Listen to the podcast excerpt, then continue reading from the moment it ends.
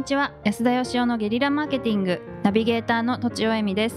母の還暦祝いを買いに弟たちと高島屋のと時計屋で時計を買ってた時パイロットの弟が立て替えてくれましたが私が余裕がないのを知って払う額は少なくていいと言ってくれました。がもう一人の弟を指してこいつは出世するからと言ってたのでうちも出世するわと大声で叫んで弟たちを初が締めたのがその日のハイライトでした。どうも優秀な弟たちの姉の歩みです。安田義雄です。はい、えー今回はこのような質問をいただいております。30代会社員の方です、えー質問を端的に申し上げます。中小企業の社長はよく詐欺に遭うのでしょうか？詐欺あるいは不利な契約をしないよう気をつけるにはどうしたらよいでしょうか？という質問です。義理の父が会社を経営しています。妻への経営引き継ぎに際し経営状況を見せていただきました。営業キャッシュフローはそこそこ黒字でしたが不審な支出が目立ちました。聞いたこともない上に高額なパソコンウイルス対策過去月5万円。おそらく稼働していない。その他必要なものだけれど明らかに高いものがいくつか。寄付の得意な分野以外で対処できず営業マンに勧められるままに契約してしまったのだと思います。中小企業だと大企業と違い何かと社長一人で決めることが多いと思います。また場合によっては社長という肩書きで載せられやすくなるのかもしれません。このような状況下でどうやって正しく支出あるいは契約のリスクマネジメントをするのか安田さんの知恵をお聞かせください。ということです。うん。スラスラ。スラスラっと。えー詐欺に遭わないためとうん。何ですか余計な契約をしないため。はい。義理のお父さんから自分の妻に引き継ぐわけですね経営をね、そうするといろいろいらないことに使ってたと。はい。まだでもこのぐらいだったらねマシですよねパソコンのウイルス対策ぐらいね。月5万円。もっとなんかね3人ぐらい愛人を囲ってたみたいなのがね確かに。分かっちゃうと。泥沼になっちゃうと。ね。高額布団とか買ってないだけ。どうなんでしょうね。これあのなんか会社に限らない気もするんですけどはい、うん家庭でもなんかすっごい無駄な支出が多い家庭とかあるじゃないですか。かも。なんか必要ない保険入ってたりとか、はい。なんか毎月定例でなんか買わされてたりとか？あとあの契約だと、はい。携帯契約多いですよねそういう。ああの確かに。あ月300無駄な円だからとか。そうそうそうそう。これ入れとけばなんかえあの安くなるとか言いながら月額払ってるみたいな。うんなんか金子さんは騙されてそうですけどね。私はあれですよ。あのもう全部チェックしていらないものは全部削って。はい。ハムスターもいらないんじゃないかって。え いりますよね。まあはい、騙されたわけじゃない。騙されたわけではないですね。はい。自らはい。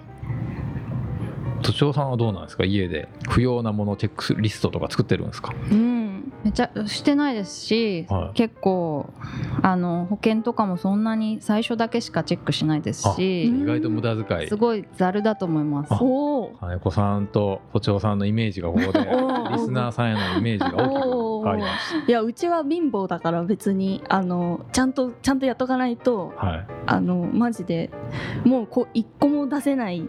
はいはい。金出せないみたいな生活してるけ本ど当に貧乏な人はねハムスター買いますあねそうだった。確かに 余裕ありますよ。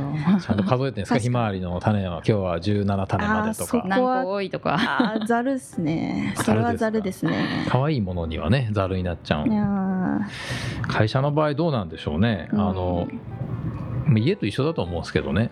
社長によるんですよね、はい。ものすごい細かい人がいてもうあのあらゆる書類を自分でチェックしないと気が済まない人っていうのが、まあ、いるんですよ、はい。まあ、そういう人はあの多分こういう契約絶対しないと思うんですけどでそれが正しいかどうかっていうとまあどうかなっていう感じですけどね、うん。なんか得意を生かした方がいいと思いますよね。つまりはい。書類チェックが苦手な人が、すんごいこまめに書類チェックしようとするとその分の時間が逆にもったいないから、うんその分売り上げた方がいいみたいな感じはありますよね。間違いないですね。う。ん僕もどちらかというとあのこの社長さんを5倍ぐらいひどくしたようなタイプで。いや本当に。いい人のこと言えない、僕だからあの周りの社員がうん。当時絶対営業マンには合わせないっていう決まりがあってアウト2買っちゃうんですよ。あ安田さんを営業マンに合わせない。合わせないっていう。は社あ長室に通してはいかんみたいな。まあ社長室はなかったんですけどは優い、でももうあの勧められると必ず買っちゃうんで、ええまあ、ダメだよ安さん合わせちゃうみたいな感じで。すぐ不利な契契約とかを結ばされちゃって。へもうなんかあのダメなんですよ。うんのすごいいい加減です。すごいでも疑ってかかりそうじゃないですかまず。安田さん。確かに。いやそれにまくし立てられてまくし立てられた安田さんはそれにああなるほどって判を押すんじゃないですか。なんでですかね。まさかそんないいうまい話ないでしょとか言いそうじゃないです。か どうなのかな？なんであんなポンポン発注してたのかな？なんか面倒くさかったんでしょうね。わああそうですね、かりました。じゃあまあやっときますよみたいな。うん断るのってエネルギーいるし。いるしうん比較検討も時間がいるしそうですね。はいあと本当僕も極度の面倒くさがりなんで今あの結婚してからは奥さんがいろいろやってくれるんですけどもう結婚前9年間独身だったんですねはいその時はあの引っ越した時とかのクレジットカードの会社への連絡とかをもう3年とか4年とかやってなくてはい。で前の前の前の引っ越し先ぐらいになってたりとかあと貯金通帳をもう何年もつけてなくてでたまに行ったらなんか通帳つけてないからつけますかとか言って「あそうですかうん」とか言ったらなんか通帳だけで何冊にもなって1時間ぐらい待たされたりとか。めっちゃシンパシーなんですけどはい。私結婚して通帳の名義を変えるのを多分5年以上やってなかったですね。じゃあ僕ととちおさんが結婚したらどえらいこと 本当そうですね。はい。誰もやらないっていう。ええ苦手なんですよね。そうそう。そうもうかポストも開けない人でしたからねもうあの開けなくてもなんとかなってるっていうことは開けなくていいんだっていうことで。いやいや。でそうすると管理人事務所とかから溢れ出したら怒られるんで、怒られたら開けに行くっていうふうにしてましたね。本当にやばいやつは電話がかかってくるってことですよね。そうそういうことなんですそういうポストありますねでもうちにも。溢れてるやああ社長が住んでるんですねじゃあ。いやいやどうかな。いい加減な人が住んでるんですよね。だからまあさっきあの都庁さんのおっしゃってたようにあの、うんまあ僕の場合はいい加減だったんでう、ん。社長が一番いい加減な会社はしっかりした人に全部こう契約とかを任せるっていう、うん社長が勝手に契約しないっていうこれが大事ですよね。うんうん。で社長がしっかりしている場合って逆にあのしっかりしすぎてて会社大きくならないことってよくあるんですよ。ああのね、しっかりしている社長さんの会社の特徴っていうのがですね、うんあのアウトソーシングをすごい嫌うんですね。でつまりあのなんか外注する時にいやそれ社内でできるでしょみたいな感じで、うん。もう何でもかんでも社員にやらせようとするんですよ。うん。で社員はもう固定給なんでどれだけ仕事やらしても一定なんで、うん。外になんか例えばホームページ作るんだったらいやお前ら勉強してお前らで作れみたいなんでで僕もいろいろあの無駄が嫌いな中小企業の社長って基本的に無駄嫌いなんで自分のお金なんでうん。財布の紐を締めてるんですけどやっぱ中小企業に共通して無駄なのはですねその仕事をできない人の社員の人件費っていう。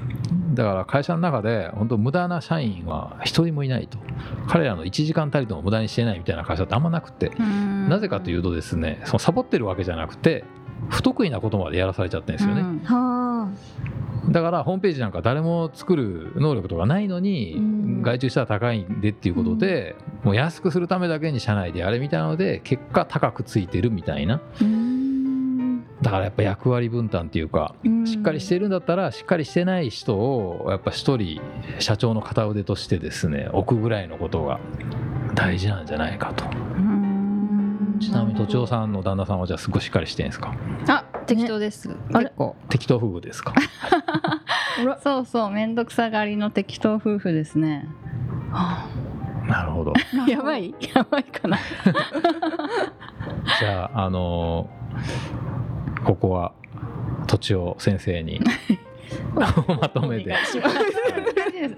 また難しいですけど、えっと、ある程度でもこの不当な契約をしてしまうのはまあなんか多めに見てというか 目をつむって得意なことをやった方がいいとかあとまあしっかりしすぎている社長もいるかもしれないけどそういう会社はあんまり大きくなりにくい。なぜならアウトソースを嫌うからだという感じですかね。なんかそのしっかりしてない人は、うん。あのなんか税理士経税理士さんでしたっけとかがチェックしてくれる人とかあいるんで、ーはいはい。